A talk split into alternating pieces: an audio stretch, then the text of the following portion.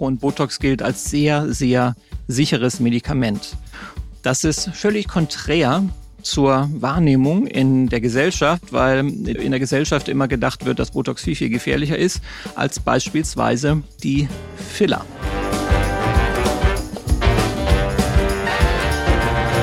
In unserer heutigen Folge geht es um plastische Chirurgie ohne Skalpell. Sind Botox und Filler die Zukunft? Ich habe diesen Titel gewählt für diese Folge, weil die Behandlung mit Botox, Fillern und sonstigen Dingen, die wir heute gemeinsam uns anschauen, einen großen Teil der Behandlung im Bereich von Schönheitschirurgie sind. Das mag widersprüchlich sein, weil ja tatsächlich plastische Chirurgie immer impliziert, dass wir mit einem Skalpell schneiden. Deshalb sind wir Chirurgen. Nichtsdestotrotz haben konservative Behandlungen einen großen Stellenwert mittlerweile bekommen. Und das ist auch gleich die Abgrenzung. Konservative Behandlung, damit meinen wir eine Behandlung, die ohne Skalpell auskommt, im Gegensatz zur operativen Behandlung, bei der wir ein Skalpell benutzen. Ich selber beispielsweise habe, als ich begann, chirurgisch zu arbeiten nach meinem Studium und dann eine Ausbildung zum Facharzt für plastische und ästhetische Chirurgie gemacht habe, immer etwas belächelnd auf diese konservativen Dinge geschaut, weil natürlich ich wollte operieren.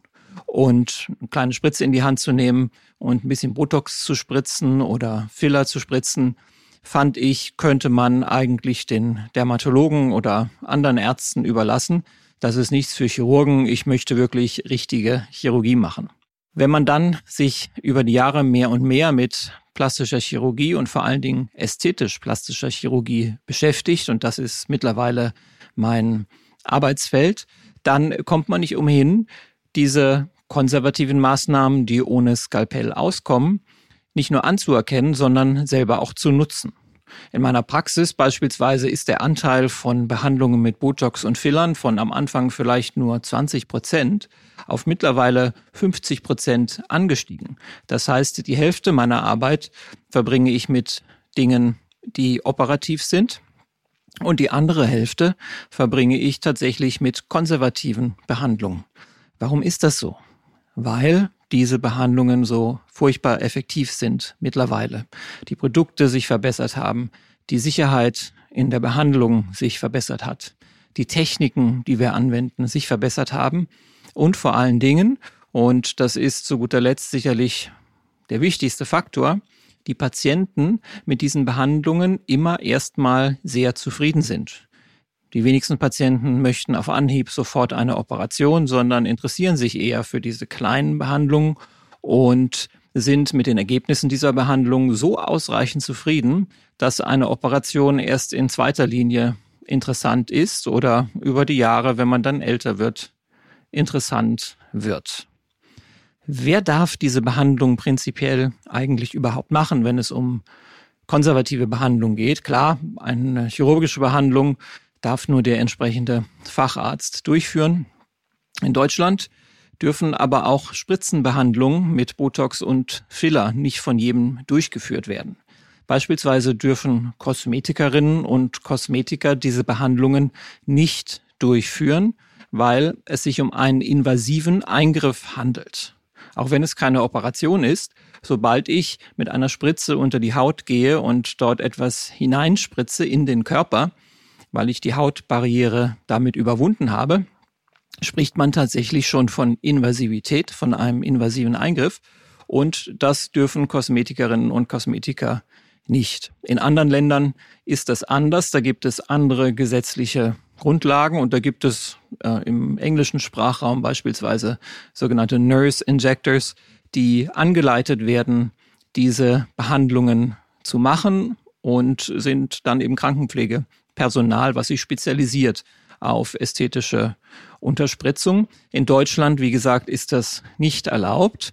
Trotzdem findet man manchmal Menschen, die es trotzdem anbieten, obwohl sie es nicht dürften und wo wir auch dann die Ausbildung hinterfragen müssen. Denn wenn etwas nicht erlaubt ist und ich es trotzdem tue, muss ich davon ausgehen, dass mir die entsprechende Ausbildung fehlt. Zahnärzte beispielsweise dürfen auch Unterspritzung durchführen, aber tatsächlich nicht über die Lippenrotgrenze hinaus. Also da, wo die Lippe aufhört und zur normalen Haut wird, um den Mund herum, da muss der Zahnarzt äh, von Rechts wegen aufhören zu behandeln. Das heißt, er kann theoretisch eine Lippe unterspritzen mit Hyaluronsäure.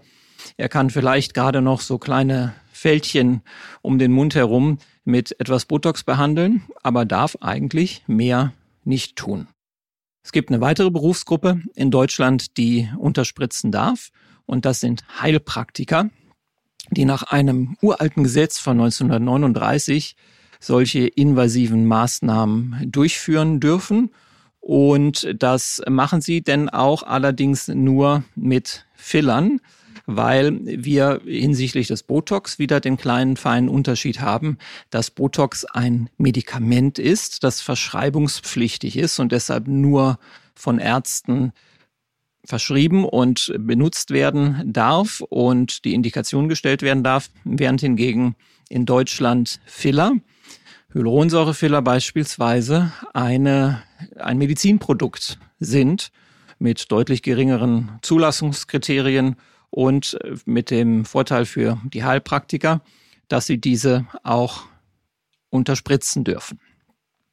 Wir wollen jetzt einmal die wichtigsten Behandlungen, die konservativ tagtäglich nicht nur in Deutschland, sondern auf der ganzen Welt durchgeführt werden, uns anschauen und nicht allzu sehr in die Tiefe gehen, weil bei all diesen Behandlungen könnte man wahrscheinlich eine komplette Folge oder zwei füllen, um sie zu erklären, um das Für und Wider abzuwägen, um Nebenwirkungen zu besprechen, um die Ergebnisse zu beleuchten. Und deshalb reißen wir das heute nur an.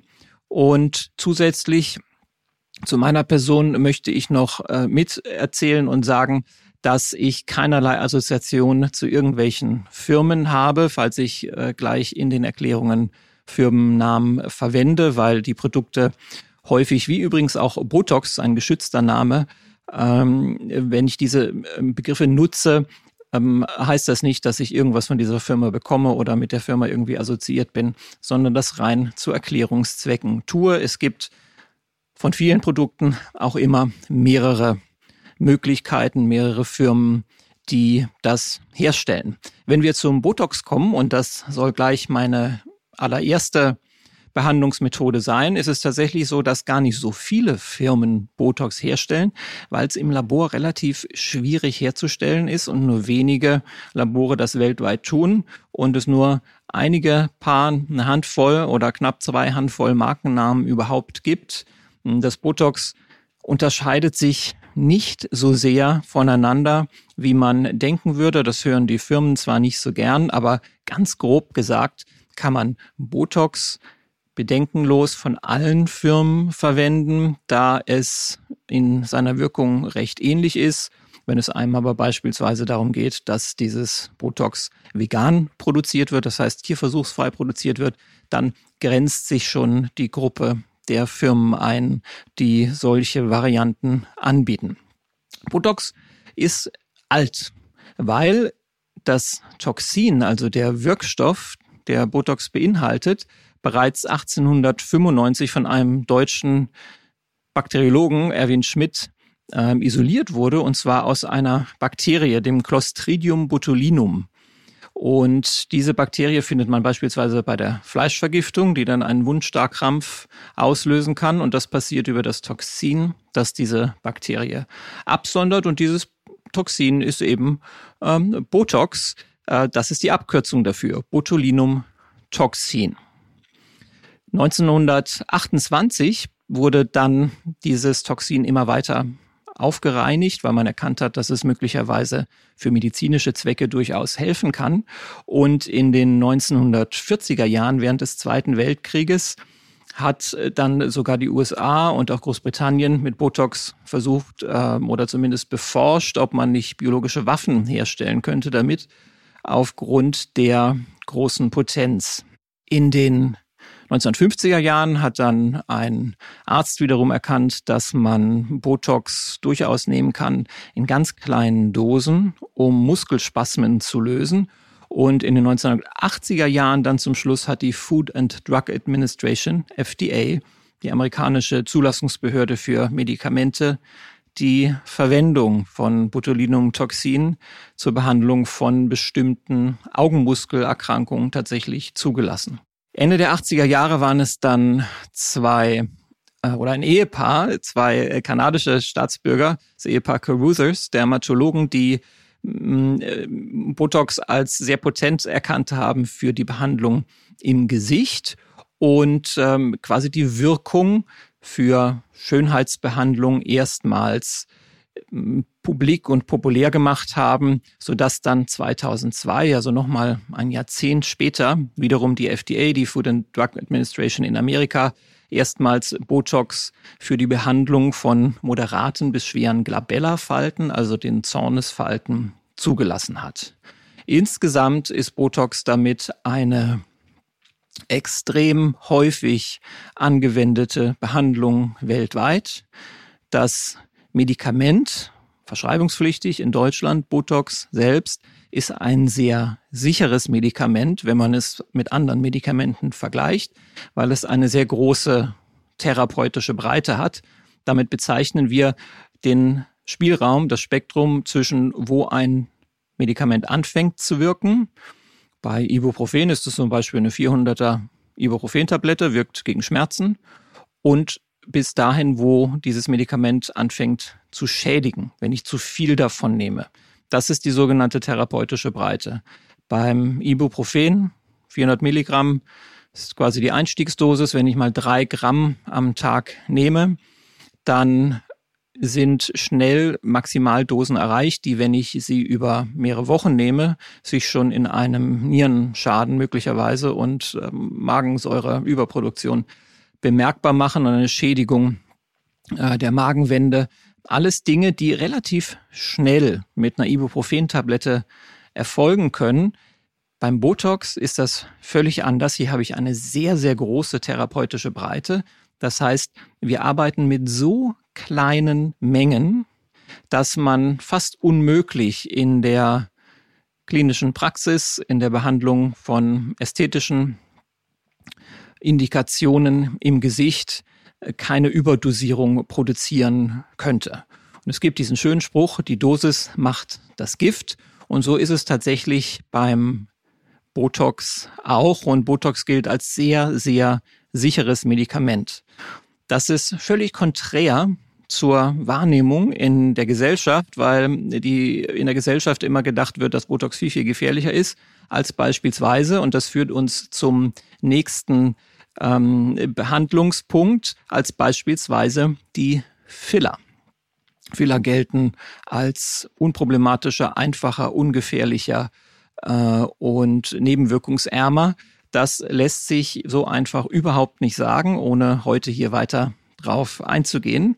Die Filler sind auf jeden Fall der zweite große, große Apparat, mit dem wir im Gesicht behandeln. Filler leitet sich her, oder der Name Filler leitet sich einfach her äh, aus dem, was dieser Filler macht, nämlich aufzufüllen. Es gibt ganz unterschiedliche Methoden und Regionen, die man auffüllen könnte. Im Gesicht handelt es sich dabei um Falten von kleinsten Fältchen bis hin zu größeren Falten, wie zum Beispiel der Nasolabialfalte zwischen deiner Nase und deinen Mundwinkeln. Und zum anderen geht es um das Auffüllen von Volumenverlust im Bereich des Gesichtes. Wir wissen heutzutage und über die letzten 20 Jahre immer mehr und genauer und wichtiger, dass der Volumenverlust im Gesicht, also Fettgewebe, das einfach aus Altersgründen verschwindet, mit dafür verantwortlich ist, warum wir älter aussehen. Also es ist nicht nur die Haut, die Feuchtigkeit verliert, Spannkraft verliert, Elastizität verliert, sondern es sind auch die Gewebeschichten darunter, allen voran das Fettgewebe, was weniger wird und was dann äh, uns etwas, ja, ähm, als wenn man aus einem Luftballon Luft rauslassen würde, ja, ein bisschen äh, weniger Spannkraft ähm, vermittelt und durch das Einspritzen von Hyaluronsäurefillern beispielsweise kann man das dann kompensieren. Die Entstehungsgeschichte oder der historische Hintergrund von Fillern ist auch gar nicht so uninteressant. Man hat äh, bereits 1900, also äh, am Anfang des letzten Jahrhunderts, begonnen mit Fillern zu experimentieren und tatsächlich äh, muss man das wörtlich nehmen, was das Experimentieren angeht, weil das waren Laien, keine Ärzte.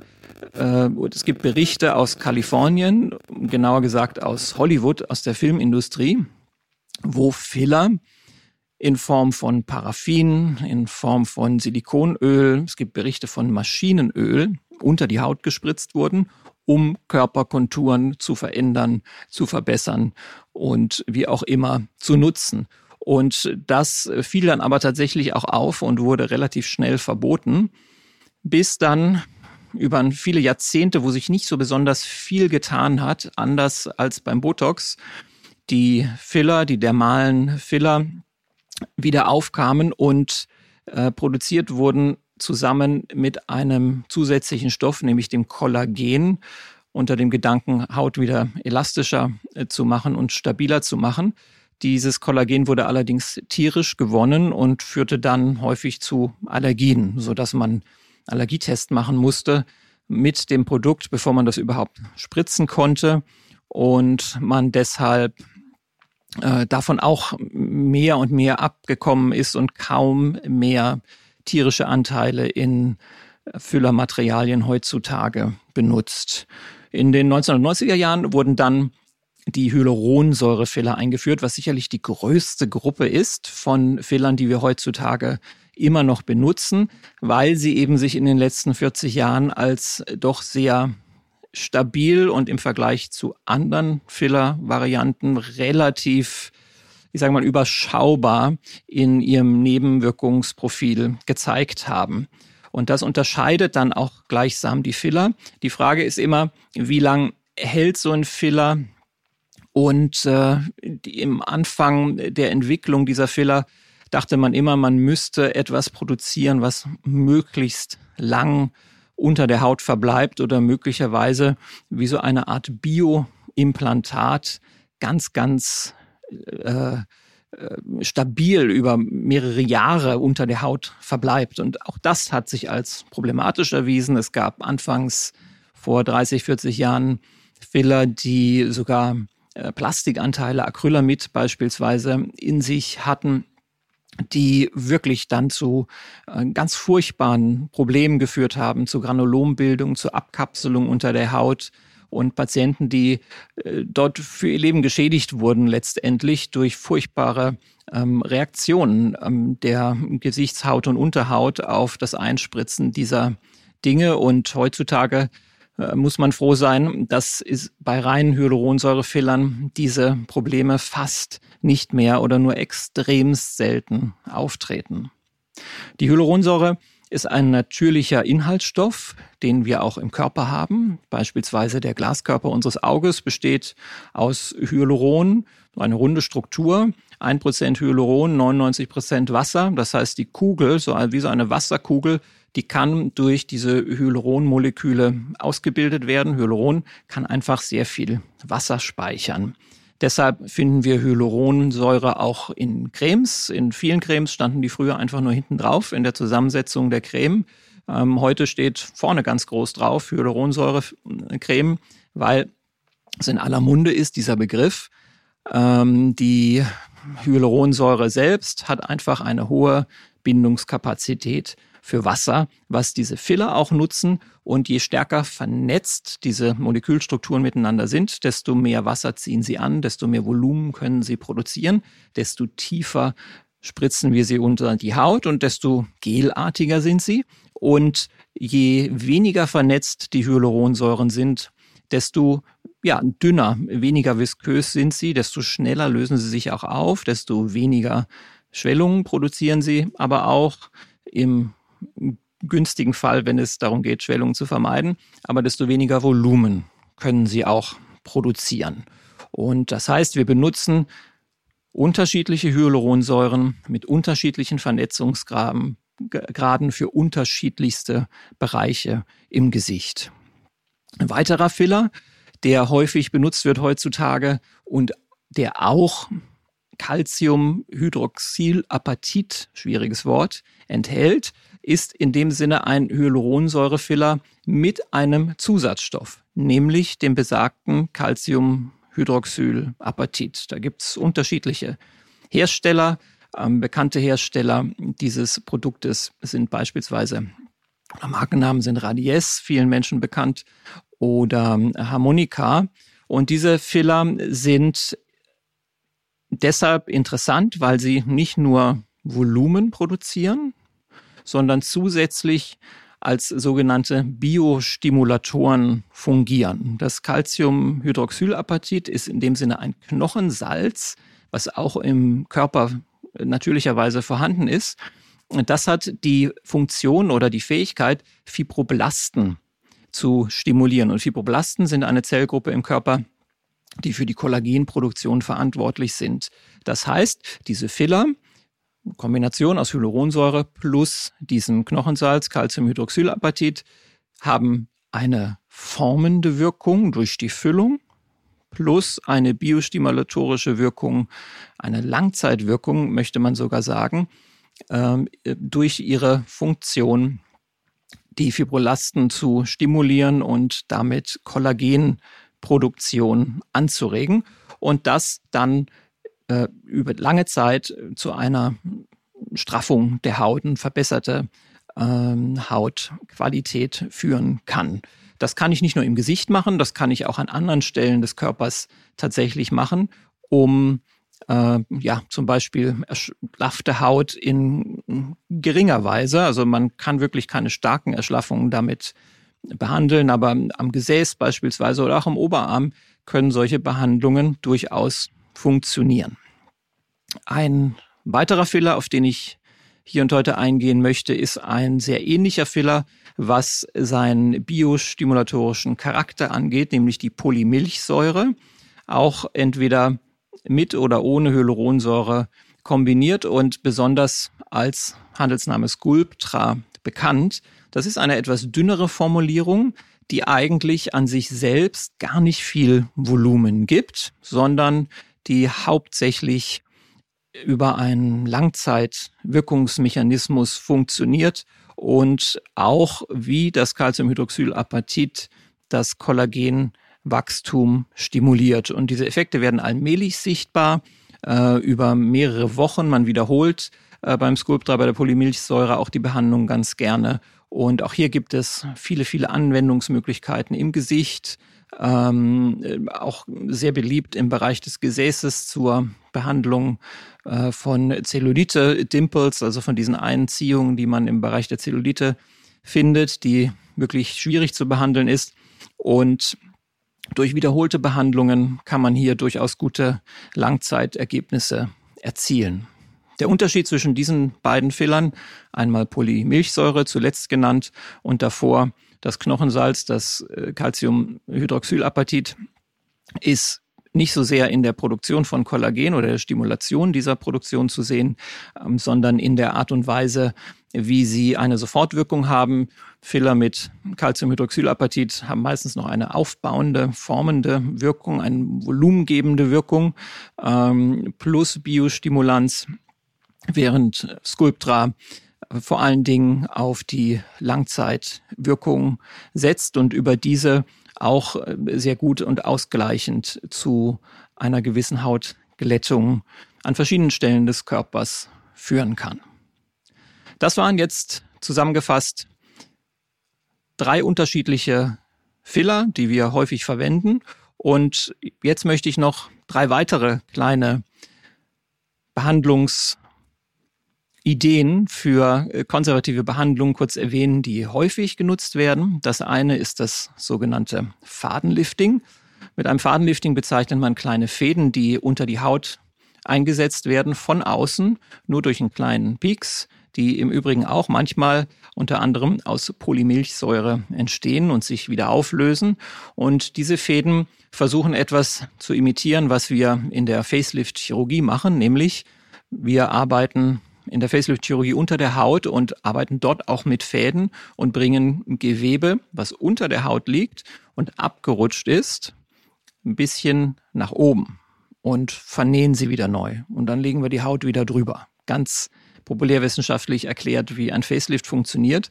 Und ein Fadenlifting ist eine Art Imitation dieses chirurgischen Vorgehens und kann eben in einer Lokalanästhesie durchgeführt werden und kommt ohne Operation und Narkose aus und kann durchaus einen gewissen guten Effekt haben. Allerdings lösen sich die Fäden gerne. Manchmal äh, sind die Fäden von außen auch sichtbar, wenn äh, sie zu knapp unter der Haut eingesetzt wurden. Also Fadenliftings können wirklich erstmal ein gutes Ergebnis machen, sind nicht so von so sehr, sehr langer Dauer, ein, zwei Jahre maximal, bevor man auch hier erneuern muss. Und man kann trefflich streiten über die äh, Sinnhaftigkeit von Fadenliftings. In meiner persönlichen Praxis benutze ich ab und zu auch Fäden. Ich sehe gewisse Indikationen, wo man das durchaus machen kann, passend zum jeweiligen Patienten natürlich, aber als ausschließliche Behandlungsmethode für deutliche, nachhaltige, gute Verbesserungen halte ich das Fadenlifting zumindest in meiner Praxis für nicht so äh, treffend in meiner Hand. Aber über viele Dinge gibt es viele Meinungen. Die Kryolipolyse ist das nächste und vorletzte konservative Behandlungsmodell, was ich äh, kurz ansprechen möchte. Mit der Kryolipolyse, mh, die es ja seit mittlerweile bald 20 Jahren gibt, schafft man es über eine Vereisung Fett unter der Haut zu reduzieren. Und das macht man nicht im Gesicht, sondern es ist eine konservative Handlung, Behandlung, die quasi im Bereich des Kinns beginnt. Ähm, dort kann man das anwenden und an anderen klassischen Stellen, die sonst der Fettabsaugung vorbehalten sind, dann verwendet. Interessant ist tatsächlich auch hier ein bisschen die Geschichte weil die Kryolipolyse-Technologie erstmals von 2005 ähm, patentiert, früher durch eine ganz interessante Beobachtung überhaupt entdeckt wurde. Denn man merkte, dass äh, wenn Kinder, auch das wurde in den USA entdeckt, regelmäßig so kleine Eispopsicles essen, also so ein Wassereis am Stiel und äh, das so in ihre Wangen schieben, dass sie tatsächlich, wenn sie das regelmäßig machen, sich das Fettgewebe darunter verändert. Und ähm, es klingt wie ein Märchen, aber es ist tatsächlich so. Und sich das Phänomen der Popsicle Panikulitis entwickelt, also tatsächlich einer Veränderung hm, des Fettgewebes unter der Haut, ähm, ein zugrunde gehendes Fettgewebes, eine Dellenbildung quasi in der Wange durch dieses Eis. 2005 wurde diese Technik dann in der Harvard Medical School patentiert und ist seitdem erhältlich als ein Applikator, ein Vakuumapplikator, mit dem man ein Hautfettstück äh, am Bauch oder ähm, an der Innenseite der Oberschenkel, an den Oberarmen ähm, anzieht durch ein Vakuum und dann wird das Fett heruntergekühlt und die Tatsache wird ausgenutzt, dass Fettzellen empfindlicher reagieren auf Kälte als andere Zelltypen. Das heißt, andere Zelltypen werden nicht geschädigt. Und mit so einem Zyklus an Kryolipolyse, CoolSculpting ist äh, der Vorreiter des, äh, sozusagen der Marktführer in diesem Bereich, der erstmals damit begann weltweit, kann also Fettgewebe reduziert werden. Man sagt so 20, 30 Prozent in einer Sitzung der Schichtdicke. Also würde man eine Schichtdicke des Fettgewebes von sechs Zentimeter annehmen, können so in etwa ein Drittel, zwei Zentimeter des Fettgewebes reduziert werden durch eine Behandlung mit Eis beziehungsweise einer Kältetechnik.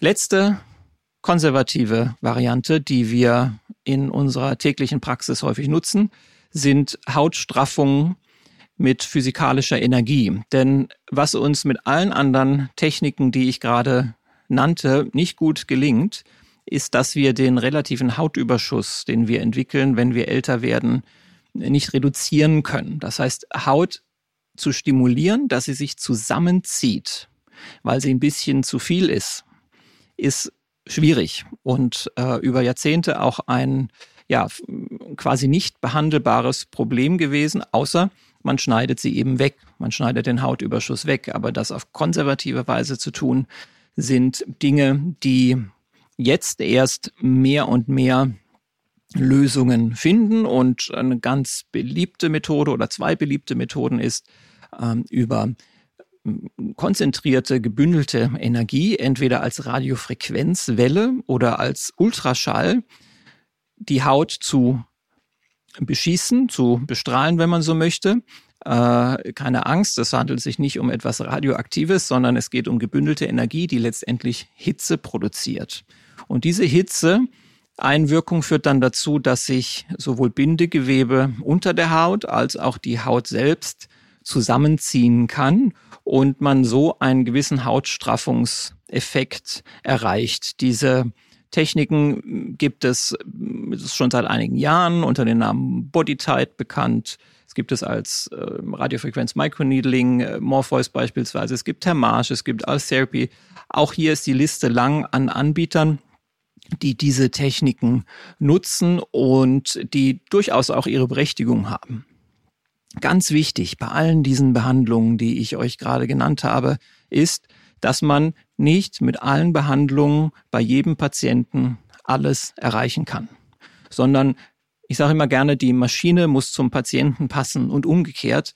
Das heißt, die Selektion einer solchen konservativen Behandlung, die zwar sehr verlockend ohne Operation auskommt,